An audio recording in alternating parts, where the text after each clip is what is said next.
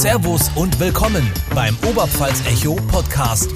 Was macht eigentlich? Ja, was macht eigentlich Robert Beer, Fondsmanager? Und zwar nicht in New York, Frankfurt oder London, sondern in Parkstein. Herzlich willkommen, Robert. Servus zur Premiere, zur ersten Folge vom Oberpfalz Echo Podcast.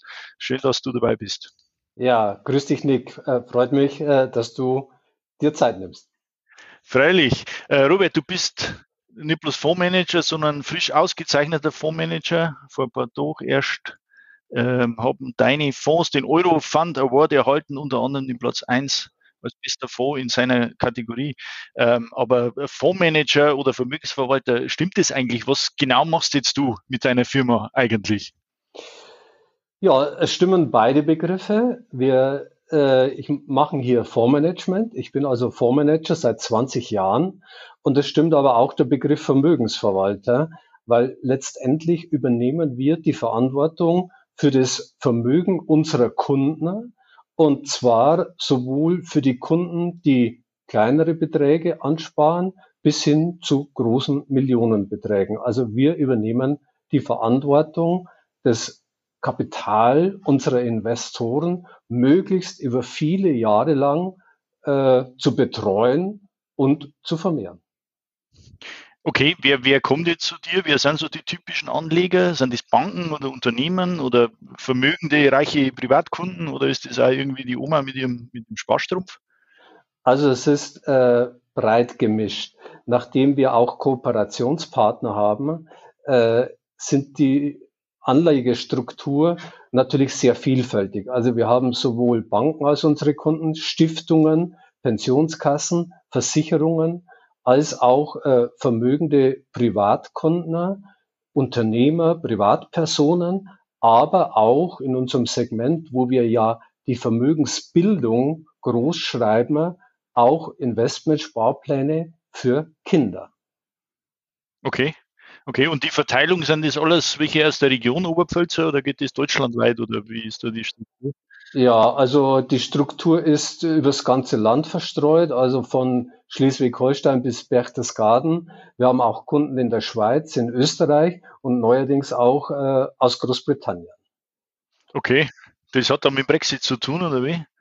Äh, weniger mit dem Brexit, sondern äh, mit unserer Leistung. Also das ist sehr erfreulich, dass eben äh, über unsere Leistung im Fondsmanagement. Das Schöne ist, dass das natürlich auch hier gibt's Ranglisten, Hitlisten, die veröffentlicht werden. Und nachdem wir längere Zeit bei Citywire, einer der größten Ratingagenturen, auf Platz eins letztes Jahr gewesen sind, äh, sind wir auch in Großbritannien aufgefallen. Und so haben sich Dachfondsmanager für unsere Fonds interessiert, so dass wir auch dort äh, letztendlich Kunden bekommen haben. Ah, okay, weil das wäre jetzt meine nächste Frage, wie kommen den Kunden zu dir? Weil es gibt ja irgendwie tausende von Fonds da draußen. Machst du Marketing, Vertrieb selber? Geht das über Banken? Wie, wie, äh, wie machst du das? Ja, also da gibt es vielfältige Formen. Wir haben also Banken als Kooperationspartner, die unsere Produkte, meine Produkte in praktisch in ihren Häusern anbieten, ihren Kunden oder Banken, die auch für ihre Eigenanlage unsere Produkte einsetzen oder Versicherungen und Pensionskassen, Family Offices. Äh, hier habe ich letztendlich zwei Vertriebsmitarbeiter, die deutschlandweit unterwegs sind und dann ja Kooperationen schließen, unsere Arbeit erklären, so dass äh, ja diese in, dieser Investorenkreis äh, unsere Produkte kennenlernt und auch investieren kann. Äh, wobei natürlich diese professionellen Kunden äh, über die ganzen Datenbanken äh, und auch über ja, die äh, deutschlandweite Presse äh, schon natürlich im Bilde ist über unsere Arbeit, weil wir uns da eigentlich schon im, in der oberen Kategorie äh, positioniert haben. Das ist also das Segment, äh, unserer Kooperationspartner. Das andere Segment ist natürlich klar, da, dass äh, äh, Investoren auf uns aufmerksam werden durch vielfältige Publikationen, wie in den letzten Wochen hat häufiger Focus Money über uns berichtet, Euro am Sonntag und so weiter. Und dann gehen Kunden durchaus auch her, kaufen über ihr Direktbankkonto unsere äh, Fonds Oder wir haben auch ein eigenes Segment für Privatkunden hier äh, im Parkstein bei uns im Haus, so dass wir auch äh, Privatkunden, Unternehmer, Privatpersonen direkt betreuen. Okay, okay. Ähm, kannst du ein paar Zahlen sagen, äh, dass ich mir das besser vorstellen kann? Wie groß ist so ein Fonds? Wie viele Anleger gibt es? Fondsvolumen oder sowas? Gibt es da irgendwas, was man, äh, wie man das beschreiben kann für einen Laien quasi? Ja, also in unseren öffentlich zugänglichen äh, Fondsprodukten liegen aktuell etwa 170 Millionen. Das heißt, es ist gestreut auf verschiedene Anleger. Jeder hat, äh, kann einen einzelnen Anteil kaufen. Das Schöne an dieser ganzen Vorkonstruktion ist, dass wir es letztendlich für sowohl für einen kleinen Investor als auch für einen großen Investor gleich machen. Jeder bekommt die gleiche Rendite. Okay, Okay. Ähm, was macht jetzt so einen erfolgreichen Fondsmanager aus? Was, was ist dein, dein Fonds besonders? Was unterscheidet dich auch von den anderen ewigen Fonds, die es da gibt? Was ist das so? Sind das bessere Daten? Braucht man das richtige Bauchgefühl? So einen siebten Sinn irgendwie? Oder ist es eine Strategiegeschichte? Ist einfach Klick dabei? Wie darfst du das beschreiben? Es ist jede Menge harte Arbeit dabei. Also äh, es ist wie in jeder Branche. Also Glück kann man kurzfristig mal haben, ja, äh, überall. Äh, aber äh, um, ich meine, du bist Unternehmer, du weißt es selbst, äh, wirklich Erfolg kann man nur haben, wenn man viele Jahre hart arbeitet. Und dann kriegt man auch irgendwann ja letztendlich seinen Lohn oder die Anerkennung.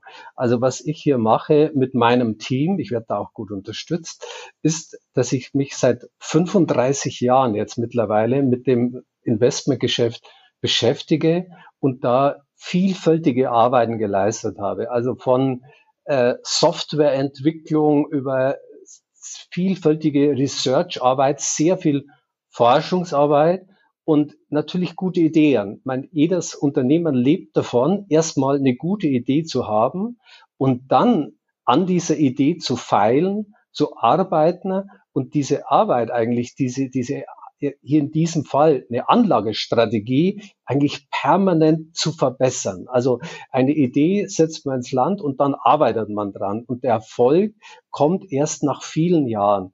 Und was macht uns aus im Gegensatz zu vielen anderen? Ja, durchaus äh, vielleicht eine, eine tolle Idee, die dahinter steckt, aber auch das langfristige akribische Arbeiten an demselben Projekt. Also ich sage jetzt mal im Gegensatz zu irgendwelchen Institutionen, äh, bei irgendwelchen Banken, äh, wo auch tolle Leute sitzen natürlich, aber die häufig Job auf Zeit haben einfach. Und wir arbeiten im Prinzip seit 30 Jahren am gleichen Projekt und sind äh, drauf und dran, das immer zu verbessern. Und gerade im letzten Jahr haben wir eigentlich den Erfolg eingefahren, dass wir ja in zwei Kategorien Bester in Deutschland gewesen sind. Okay, quasi, weil die Firma auch Robert Bär heißt, der Robert Bär dahinter steht und der in zehn Jahren auch noch irgendwie ähm, dafür verantwortlich ist das Geld zu verwalten und nicht irgendwie einen nächsten Job hat an der nächsten Bank oder Börse oder so. Genau, also äh, das ist eigentlich zweischichtig. Also zum einen ist die Kontinuität wichtig, um eigentlich an der gleichen Strategie ständig zu arbeiten und die äh, zu verfeinern, die zu perfektionieren. Und das ist also die, die Anlageseite. Und das Zweite, was du gerade angesprochen hast, ist natürlich auch wichtig, die Kontinuität in der Kundenbetreuung. Denn wir sind ja letztendlich ein mittelständisches Unternehmen. Unsere Kunden sind zum Beispiel Mittelständler, Unternehmer und die schätzen genau dieses Profil, dass sie sagen, ja, da ist ein Ansprechpartner da, der wird auch in zwei, drei Jahren, in fünf Jahren, in zehn Jahren noch unser Ansprechpartner sein und nicht wie bei irgendeiner Institution, wo man schauen muss oder hoffen muss, dass im nächsten Jahr noch der gleiche Ansprechpartner da ist, weil natürlich gerade in der Finanzbranche die Fluktuation, wenn man da mal nach Frankfurt schaut, die ist extrem hoch, wo die Leute von einem Institut zum anderen wechseln. Und da ist unsere Kontinuität, ja, äh, das haben die Kunden schon sehr, sehr gerne. Also auch die Verlässlichkeit, also Verantwortung zu übernehmen, nicht zu sagen, naja, jetzt machen wir mal eine Anlagestrategie für Sie und nächstes Jahr bin ich ja sowieso nicht mehr da. Nee, wir müssen eigentlich die ganze Zeit da sein und letztendlich auch unseren Kopf hinhalten und letztendlich Verantwortung übernehmen. Und das ist natürlich, was der Kunde, wenn er uns da mal kennengelernt hat, auch sehr schätzt. Ist ja, auch eine ja. Herausforderung natürlich. Also wir können da nicht davonlaufen, sondern wir müssen uns dem schon stellen. Aber es ist eine gegenseitige Geschichte. Dafür vertraut uns letztendlich der Kunde sein äh, Vermögen an äh, und wir müssen das rechtfertigen. Okay, ja, äh, interessant. Äh, Strategie ist gleich das richtige Stichwort. Ähm, du, du bildest ja deinen Fonds, ähm, wie gehst du vor bei der Auswahl der Aktien oder sind andere Produkte drin vielleicht? Ähm, wie machst du das ganz konkret? So jetzt als Privatanleger liest man vielleicht einmal irgendwie den Börsenteil oder informiert sich irgendwo, aber du musst ja das auf professioneller Basis machen. Wie ist da dein, dein Ansatz? Ja, also ganz äh, grob gesprochen, äh, es sind mehrere Schritte in einer Systematik. Wir haben also einen gewissen Pool von äh, Anlageobjekten, das heißt von Aktien. Äh, nehmen wir mal den Luxtopic Flex her, das ist ein internationaler Fonds. So, hier haben wir in unserem Spektrum in etwa 200 Werte, 200 große Werte. Also wir beschäftigen uns grundsätzlich nur mit großen äh, Aktiengesellschaften der Welt, nicht mit kleinen, die sind zwar spannend, aber auch risikoreicher. Wir machen äh, letztendlich nur die großen Dickschiffe, äh, die aber auch Weltmarktführer sind und das Geschehen beherrschen. So, und da hat man unterschiedliche Branchen von Internet über Software, über Flugindustrie, über Automobilbau, über Chipindustrie, über Nahrungsmittelindustrie. So, und wir versuchen hier in einem äh, ersten Auswahlprozess eine fundamentale Analyse, welche dieser Werte sind in ihrem Segment Weltmarktführer. Das muss nicht unbedingt der erste sein. Die ersten vier, die verdienen auch dauerhaft Geld. Das ist der, der, erste Schritt in dem Prozess. Das heißt, da haben wir einen Pool von erstklassigen Werten, die man langfristig auch ins Depot legen könnte und sozusagen äh, ja, hinlegen und in zehn Jahren hinschauen, wird man wahrscheinlich sein Vermögen ordentlich gesteigert haben. Das ist der erste Schritt. Aber die ganze, um dann natürlich wirklich richtig gut zu sein und besser zu sein, auch wie Konkurrenz in dieser Branche, gehört natürlich mehr dazu. Denn diese Werte auszusuchen, das ist mal das eine. Das kann im Prinzip jeder, der sich länger damit beschäftigt, kann fast jeder erreichen. So, das Wichtigste ist dann eigentlich der zweite Schritt. Und da haben wir viele, viele Jahre dran gearbeitet, einen Algorithmus zu finden, um tendenziell auf die stärkeren Werte zu setzen. Das heißt, wenn ich einen Pool von 200 guten Werten habe, lassen wir ein technisches System drüber laufen, um tendenziell die 80 stärkeren Werte rauszusuchen.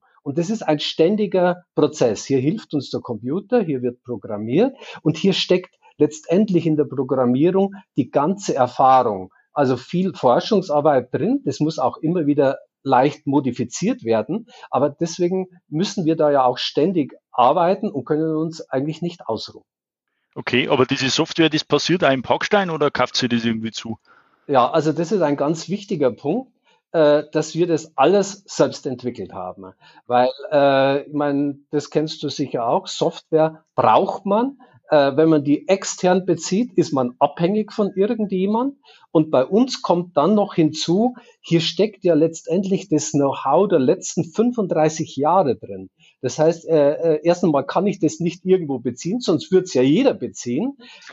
Ja, ja. Also äh, wenn man die an der Ecke kaufen könnte, also selbst wenn das teuer wäre, würde sich ja jeder kaufen. Ne?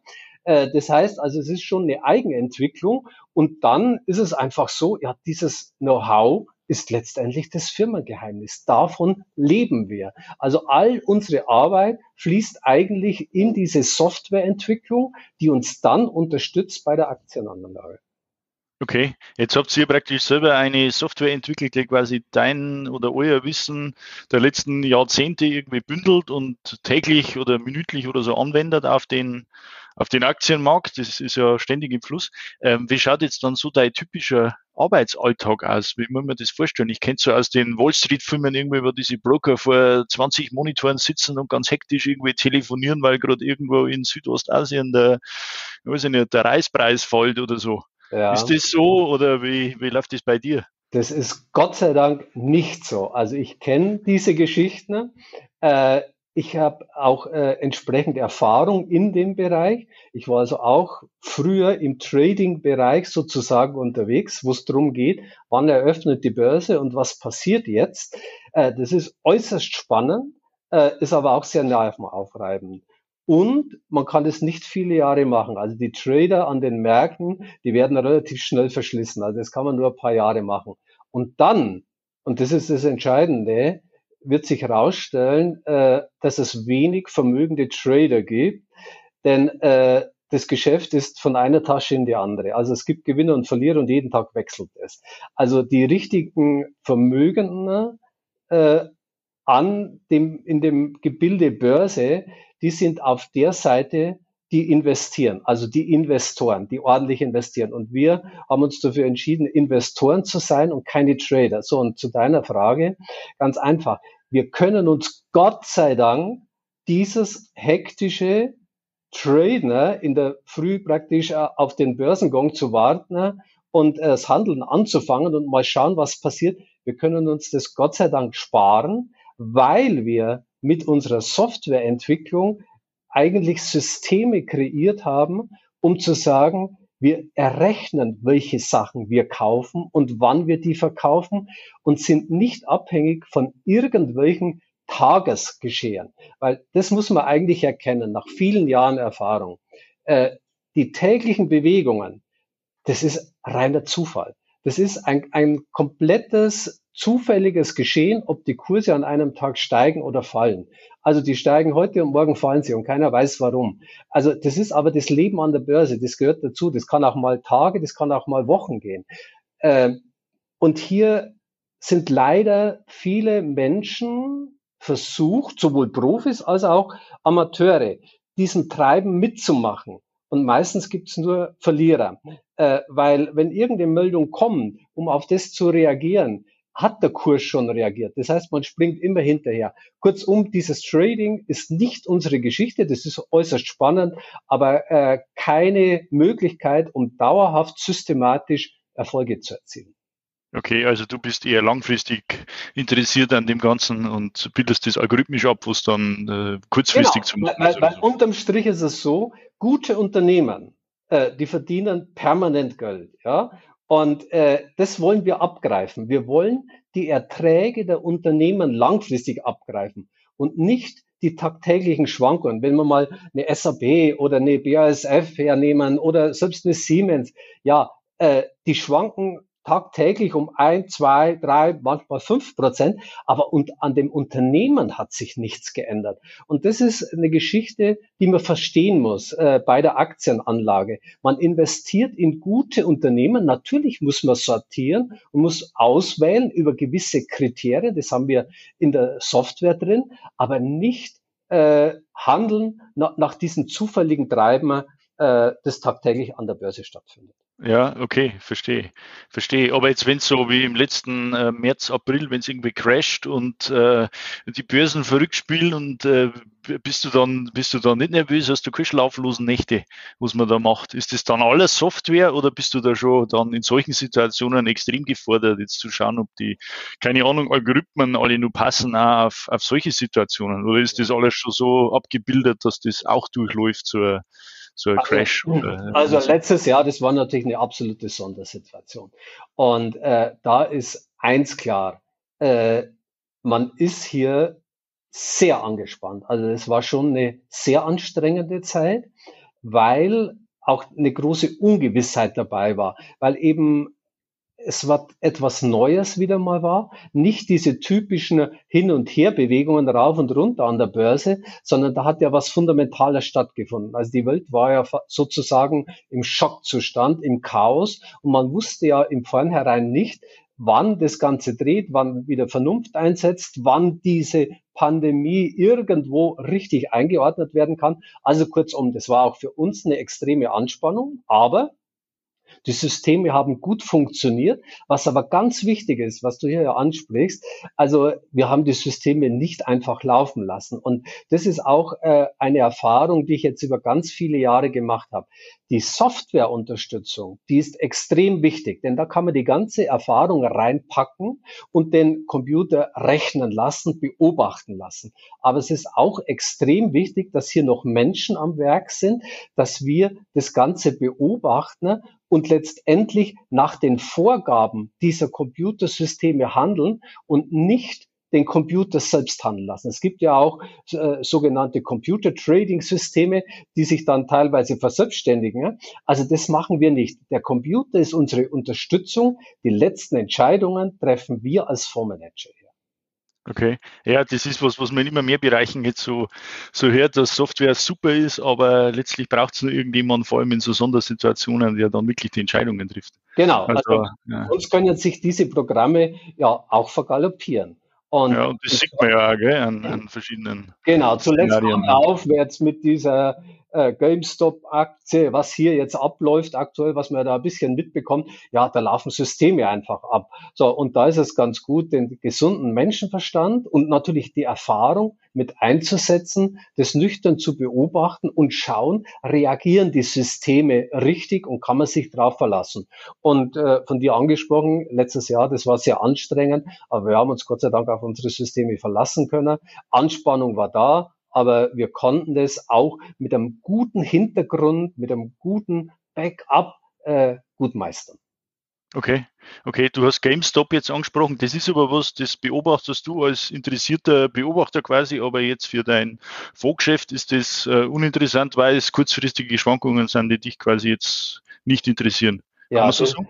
Äh, kann man so genau sagen. Also erstens mal äh, wäre diese Aktie nicht in meinem Anlagespektrum, weil, weil das ein, äh, irgendein spekulativer Wert ist. Es gibt ja 50, 60.000 Aktien in der Welt.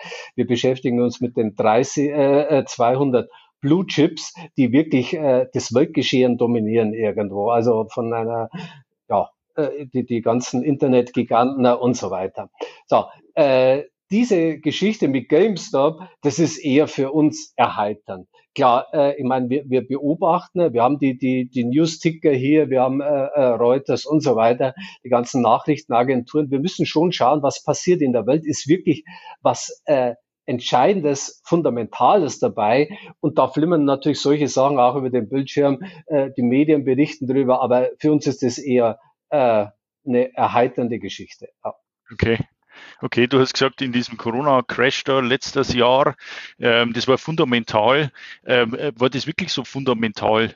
Ähm, ich meine, jetzt sind die Kurse quasi wieder auf diesen Ständen wie vor Corona, obwohl wir noch mittendrin sind in Lockdown und äh, es ist noch gar nicht absehbar, wie das jetzt alles weitergeht. Wie kann man denn das erklären, was die Börsen da machen? Also quasi jetzt neue Höchststände mitten im, ja, in der größten Wirtschaftskrise seit, keine Ahnung, Zweiten Weltkrieg.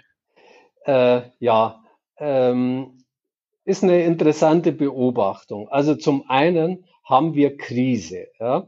Und das Interessante ist jetzt, also letztes Jahr Februar, März war es etwas ganz was Neues. Und das ist auch dann für die Börse, wenn die Börse nicht weiß, Börse heißt äh, letztendlich äh, kumuliert das Wissen der ganzen Anlegergemeinde. So, wenn man nicht weiß, wie das morgen weitergeht, und das wusste man eben äh, letztes Jahr im Februar, März nicht. Was kommt hier auf die Welt zu? Es war quasi wie, wie, wie eine Bombe eingeschlagen und wie ein Stillstand. Lieferketten sind abgebrochen und so weiter. Menschen hatten Angst. So. Und deswegen hat die Börse auch so scharf reagiert. Aber ab März letzten Jahres war, konnte man dann schon wieder nüchterner vorgehen, zu sagen, okay, was ist tatsächlich passiert? Wie wird das Ganze weitergehen? Also man hat jetzt zumindest die Erkenntnis, die Welt wird sich genauso weiterdrehen. Und auch wenn natürlich medial äh, das ein Riesenthema ist, auch emotional, auch menschliches Leid natürlich dabei ist, aber man hat jetzt erkannt, die Welt dreht sich genauso weiter. Ja. Und auch diese Pandemie wird irgendwann vorbei sein. Äh, äh, aktuell sind wir ja schon mittendrin, dass äh, es gibt einen Impfstoff, äh, es, man hat Probleme, den zu verteilen, durchzuimpfen, die Bevölkerung immun zu machen. Also alle möglichen Schwierigkeiten könnte man ewig drüber reden, eine ganz leidige Geschichte. Aber äh, wenn wir mal das aus Börsensicht betrachten, es wird irgendwann vorbei sein. Und was ganz wichtig ist. Ähm, emotional liegt ein Schleier sozusagen über der Welt. Aber die Aktivitäten gehen weiter. Auch wenn die Leute zu Hause sitzen, sie konsumieren. Ja, sie nutzen Internet und so weiter, bestellen und so weiter. Und auch die Firmen arbeiten ja wieder. Oder auch, äh, es ist unterschiedlich, in den Wirtschaftsregionen, also in Asien, brummt das Geschäft schon wieder. Das heißt, äh, auch deutsche Autobauer machen ein Bombengeschäft in, in Asien. Das heißt, äh, aktuell können die nicht einmal äh, so viel produzieren, wie sie möchten, ne? weil ihnen die Chips aktuell ausgehen. Also man muss das sehr selektiv betrachten. Die Wirtschaft dreht sich weiter und die Vergleiche, die teilweise hergenommen wurden, es ist legitim, wenn Leute geschockt sind. Aber Situationen wie in der äh, Kriegszeit, Nachkriegszeit, die sind weit, weit hergegangen. Ja, ja. Ich glaube, wir haben es Gott sei Dank nicht erlebt, aber die Zeiten waren viel, viel schlimmer. Also hier ist es ein kleiner Hauch, der drüber weht. Und äh, die Börse versucht natürlich, und zwar auch die Aktienkurse, vorwegzunehmen, wie es in Zukunft läuft. Nicht wie es jetzt ist, sondern wie die Gewinnsituation in einem halben Jahr, in einem Jahr ausschaut. Okay, also war aus deiner Sicht quasi die Übertreibung im März nach unten zu stark und jetzt sind wir eigentlich auf einem äh, angemessenen Niveau, wenn man das so sagen kann. Genau, also man muss dann auch mal betrachten, viele Werte, äh, Aktienkurse stehen auf dem Niveau wie letztes Jahr im Januar. Das heißt, es ist kräftig nach unten gegangen und es ist genauso wieder nach oben gegangen. Aber äh, und, und das sieht man jetzt, dass also diese kräftige Erholung war teilweise auch Höchstkurs. Es gibt aber auch äh, äh, Unternehmen, die noch 30 Prozent im Minus sind. Aber insgesamt so auf Indexbasis gesehen haben wir in vielen Bereichen, ja, gerade mal neue Hochs gemacht, aber auch nicht markant. Also das heißt, letztes Jahr ging es abwärts und es hat sich wieder erholt. Also es ist gar im Endeffekt gar nicht so viel passiert. Die Unternehmen sind tatsächlich jetzt relativ hoch bewertet, weil die Unternehmen insgesamt natürlich durch die Pandemiegeschichte im Jahr 2020 in etwa nur 60 Prozent verdient haben, was sie in einem normalen Jahr verdient hätten. Aber ganz ehrlich, 60 Prozent Verdienst ist auch enorm. Also zum Beispiel die 50 Euro-Stocks-Werte, die haben äh, nicht äh, 200 Milliarden, sondern 120 Milliarden verdient. So, und die Börse schaut jetzt voraus und es geht eigentlich darum, wann werden diese Vorkrisenniveaus wieder erreicht und jetzt schätzt man eben, dass die nächstes Jahr erreicht werden. Okay. Okay, ähm, interessante Einschätzung, ja. Äh, Robert, du bist ja nicht als Börsenguru auf die Welt gekommen. Du hast ähm, einmal was anderes gemacht, hast, glaube ich, Bauingenieur ähm, studiert. Wie bist du eigentlich zur Börse gekommen und zum Fondsmanagement und zu dem ganzen Thema? Wie war denn dein Werdegang? Kannst du da ein bisschen was sagen dazu? Ja, das waren äh, leichte Umwege. Ähm, das, das Wirtschaftsinteresse wurde tatsächlich schon in der Schule geweckt. Also wir hatten da eine sehr tolle Wirtschaftslehrerin, die da die Begeisterung geweckt hat, die mit der Süddeutschen äh, in, in Unterricht gekommen ist und mit uns tatsächlich über Unternehmen und Wirtschaftsentwicklung gesprochen hat. Leider haben wir in der Phase noch sehr wenig über Aktien gelernt. Also das wurde nur theoretisch gestreift. Und ich bin nicht mit äh, Aktiengeschäft aufgewachsen, ich hatte keine Ahnung. Äh, ich habe dann ein, ein Studium als Bauingenieur begonnen abgewägt hatte ich, äh, ja, Sport zu studieren oder auch Wirtschaft zu studieren. Äh, Sport ging nicht, weil ich gerade äh, äh, Sportverletzungen hatte. Und Wirtschaft hat es geheißen, naja, jeder, der nicht weiß, was er studieren soll, studiert Wirtschaft. Und dann kam ich zum Bauingenieurbereich und das war schon interessant, weil mich hat das Gebiet interessiert und auch so mathematische Begabung war interessant. Naja, und äh, habe ich dann in München studiert an der TU und irgendwann kam mir dann trotzdem ein kleines Büchlein in die Hand, äh, Geld verdienen mit Aktien. Und das habe ich gelesen und zum ersten Mal, leider erst im Alter von 20 Jahren, äh, erfahren, wie Aktiengeschäft funktionieren könnte.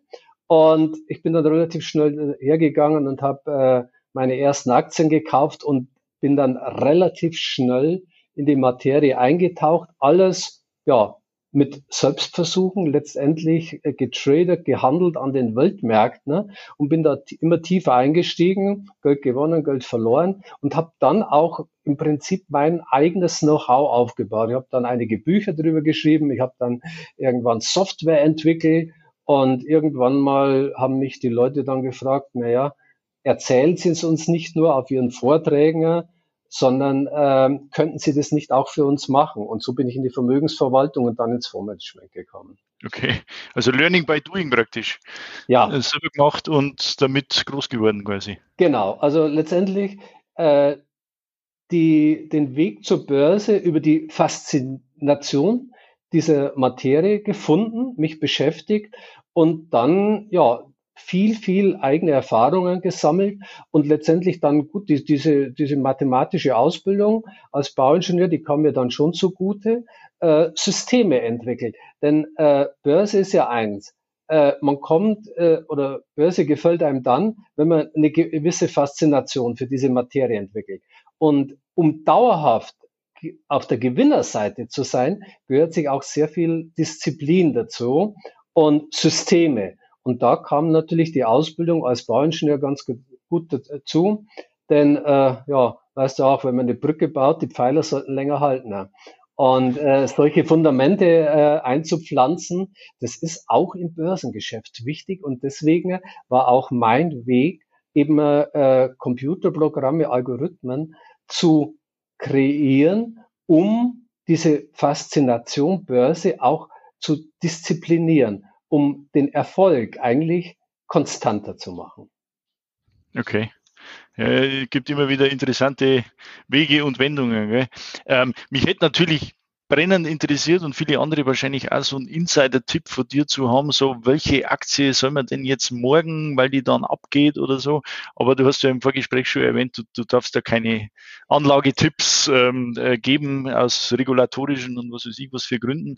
Äh, trotzdem ganz allgemein gesprochen ein paar Fragen zu, zu Aktien und Alternativen, weil ich meine, bei Geldanlage und Vermögensaufbau und was auch immer geht es ja letztendlich immer um die Rendite. Jetzt ja. ist beim Sparbuch irgendwie steht da die Null. Äh, ähm, wenn es nicht schon negativ ist. Ähm, wie ist denn so eine Durchschnittsrendite für Aktien, wenn man das irgendwie langfristig sieht? Ja, also zu deinem ersten Statement nochmal ganz kurz. Also wir dürfen keine äh, Anlagetipps geben. Ich würde auch keine Anlagetipps geben und den Grundsatz sollte eigentlich jeder beherzigen. Also wenn, egal wo es herkommt, wenn um die Ecke irgendjemand mit einem Tipp aufwartet, dann sollte man grundsätzlich immer vorsichtig sein. Denn äh, wenn jemand das Wissen hat, was morgen steigen könnte, er könnte es selber umsetzen. Das ist ja das gleiche Grundprinzip von Börsenbriefen und allen möglichen Tippsendungen. Also bitte vorsichtig sein. Also ist nicht unsere Geschichte. Wir sind kein Tippgeber. Wir sind auch kein Ratgeber. Also wir sind jemand, der die Verantwortung übernimmt.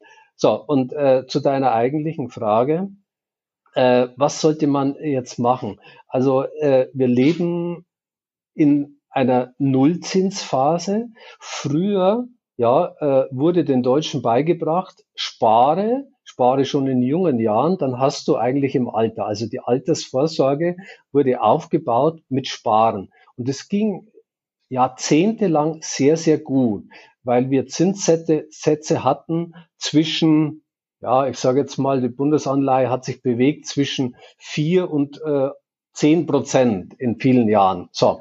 Und wer da gespart hat, das weiß jeder oder können äh, äh die, die äh, ja, Leute, die das äh, mitgemacht haben. Die Älteren werden es wissen, ja. Genau, dass man also ordentlich, wenn man sowohl immer wieder was auf die hohe Kante gelegt hat und jedes Jahr kam der Sparzins hinzu und das rechnet sich schon über viele Jahre, über Jahrzehnte, was hier für Beträge zusammenkommen, dass also wirklich Leute, die fleißig gespart haben, tatsächlich ordentlich was angehäuft haben, äh, zu Recht und, und sich dann im Alter darüber freuen können. Das gleiche Prinzip ist ja bei den Lebensversicherungen. Also man hat eingezahlt und die Versicherung hat letztendlich dieses Geld wieder großteils festverzinslich angelegt. So.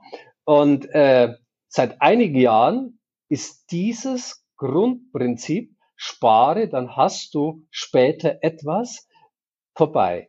Denn äh, im Jahr 2015, also vor gut fünf Jahren, ist die Bundesanleihe, also sozusagen die sicherste Anlageform in Deutschland, wenn ich dem deutschen Staat mein Geld leihe, die ist zum ersten Mal die zehnjährige Anleihe auf Null gegangen. Das heißt, wenn man den deutschen Staat zehn Jahre lang sein Geld gibt, hat man null Zins bekommen. Aktuell ist es so krass geworden, wenn Sie dem deutschen Staat äh, für zehn Jahre Geld leihen, also Bundesanleihen kaufen, wird Ihnen jedes Jahr im Schnitt 0,5 Prozent abgezogen. Das heißt, also es ist nicht, dass man Vermögen aufbaut, sondern vermindert sein Vermögen.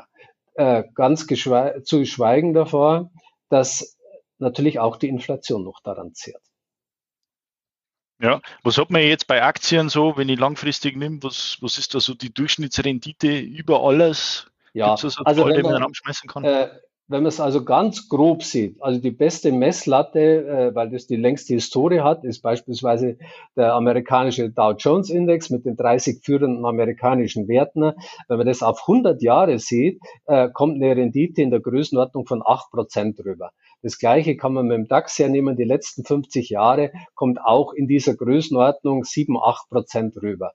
Und wie gesagt, das sind die Langfristrenditen. Das sind Jahre dabei, die deutlich besser sind. Und das sind aber auch negative Jahre dabei. Und das ist eigentlich der Clou an der ganzen Geschichte.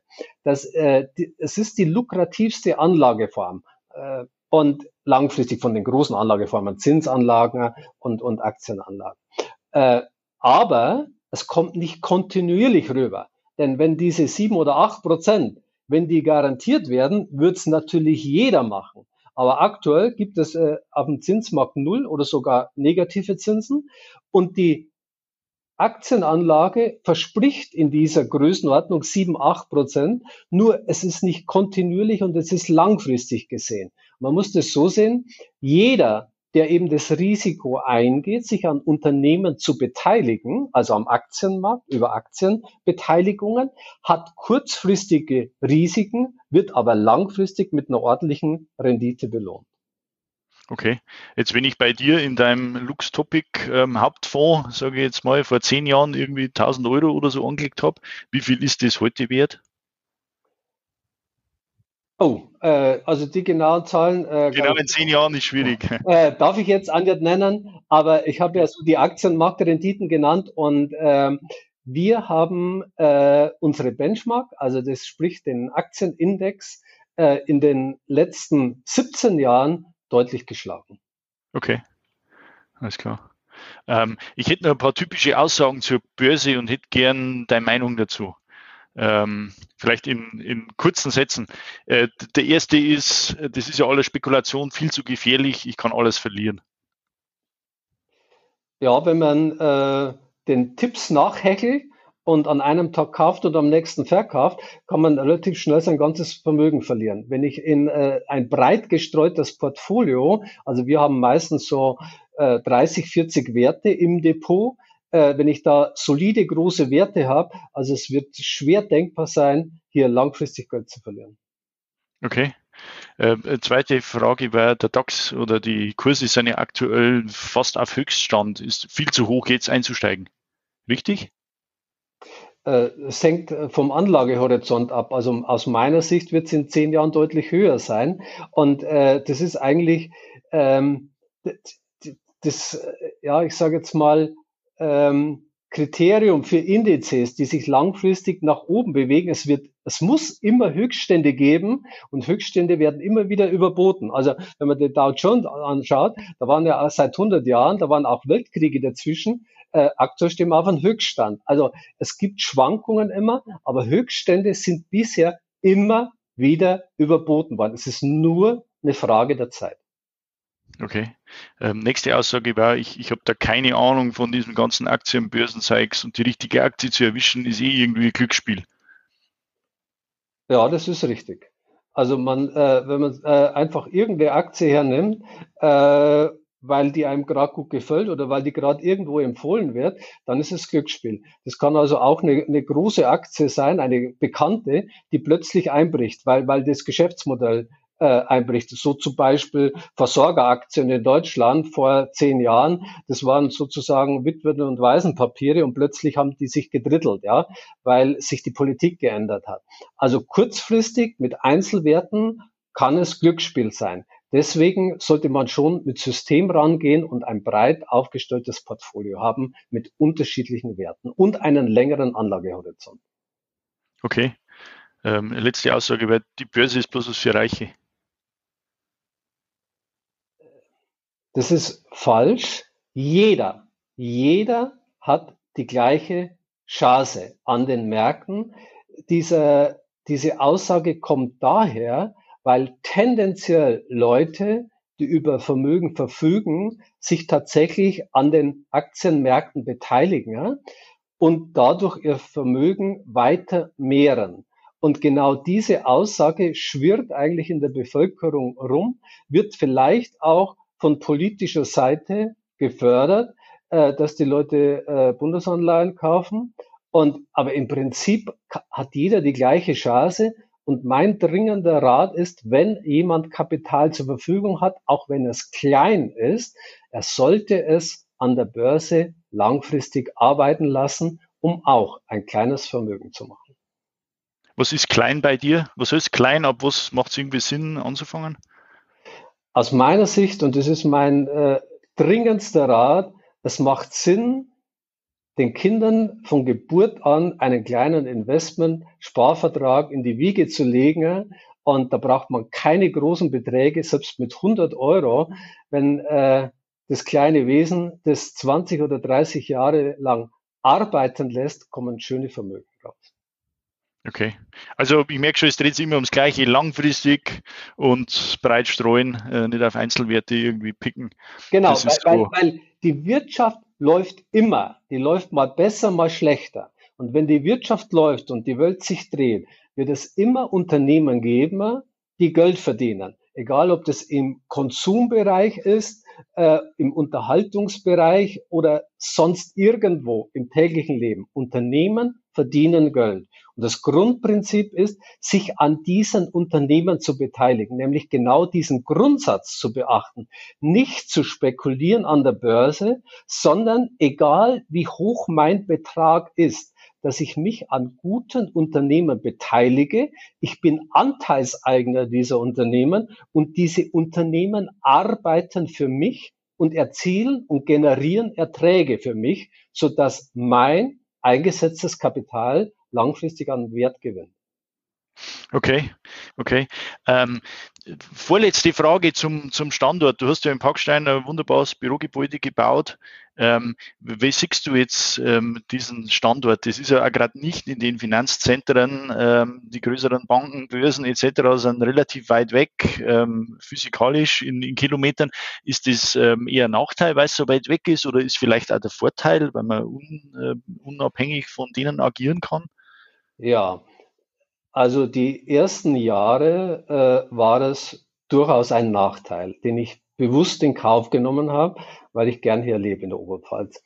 Und äh, es wäre geschäftspolitisch einfacher gewesen, in München oder in Frankfurt oder sei es in London zu arbeiten, weil hier einfach die Verbindungen äh, zu den entsprechenden Marktteilnehmern da gewesen wären.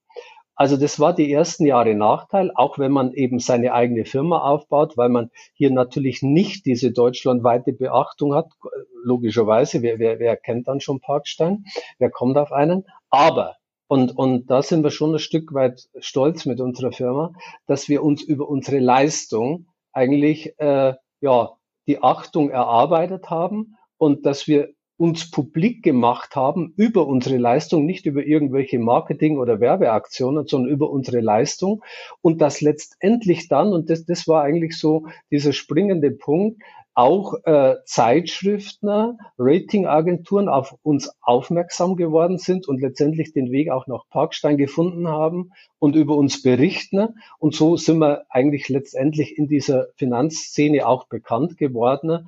Und ja, jetzt ist es kein Nachteil mehr. Jetzt ist es eher so, dass wir, wenn wir unsere eigentliche Arbeit betrachten, nämlich das Forschen und in Ruhe eigentlich Algorithmen ähm, zu kreieren, dass es hier von großem Vorteil ist, weg von dieser Hektik zu sein und vor allem weg von diesem Mainstream-Denken. Du hattest es angesprochen, ja, in der Früh beginnt die Börse. Und wenn ich hier natürlich nur mit äh, äh, Marktteilnehmern unterwegs bin, die alle das Gleiche machen und denken, dann wird man in den Sog reingezogen.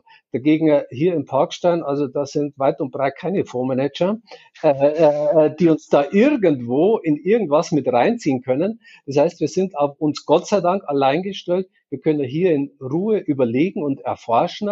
Und wenn es mal wirklich hektisch wird an den Börsen, mal das Fenster aufmachen und durchatmen oder vielleicht spazieren gehen. Und ähm, das Ganze sind nicht nur coole Sprüche, sondern du hast es eingangs gesagt, wir haben es auch gerade letztes Jahr bewiesen, dass wir damit mit dieser Art von Arbeit äh, ja nicht nur mithalten können, sondern letztes Jahr die besten waren. Und es waren auch nicht die ersten Auszeichnungen, die wir bekommen haben. Wir haben im Laufe der Jahre viele Auszeichnungen bekommen, wo wir teilweise schon mit unserer Leistung bester in Europa gewesen sind. Und das natürlich alles zu verdanken, dass hier auch mein Team äh, sehr, sehr gut mitarbeitet und wir in aller Ruhe hier unsere Arbeit leisten. Aber das ist doch also eine typische ähm, Nordoberpfälzer Eigenschaft, äh, nicht mit Sprüchen irgendwie zu gewinnen, sondern einfach mit Leistung zu überzeugen. Und ähm, genauso machst du es ja du. Ähm, cool. Äh, letzte Frage. Wie geht's jetzt mit dir und deiner Firma weiter? Auch so die nächste Generation steht ja irgendwie schon in den Startlöchern, oder? Wie, wie ist das da? Ja, also die für Kontinuität ist gesorgt. Ich hoffe, ich kann es noch viele Jahre machen, weil es mich fasziniert, die ganze Geschichte. Wir haben noch sehr viele Ideen und gerade jetzt durch die letzten Erfolge kriegen wir natürlich große Aufmerksamkeit in Deutschland und über die Grenzen hinaus. Äh, aber wir arbeiten hier in aller Ruhe weiter.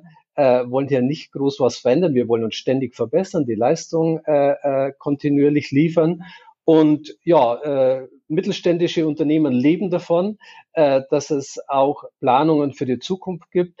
Und äh, du weißt ja, dass äh, äh, Jonas, mein Sohn, äh, hier auch schon kräftig mitwirkt. Er ist mein wichtigster Gesprächspartner und er hat letztendlich über die letzten Jahre mein komplettes äh, Wissen übernommen, äh, ist aktuell noch am äh, Studieren, um hier auch äh, zusätzliches Know-how noch mit reinzubringen. Aber äh, letztendlich äh, entscheiden wir vieles gemeinsam. Und ich sag äh, ja schon auch äh, mit einer großen Überzeugung zu unseren Kunden, Privatkunden, Unternehmen, die wir betreuen.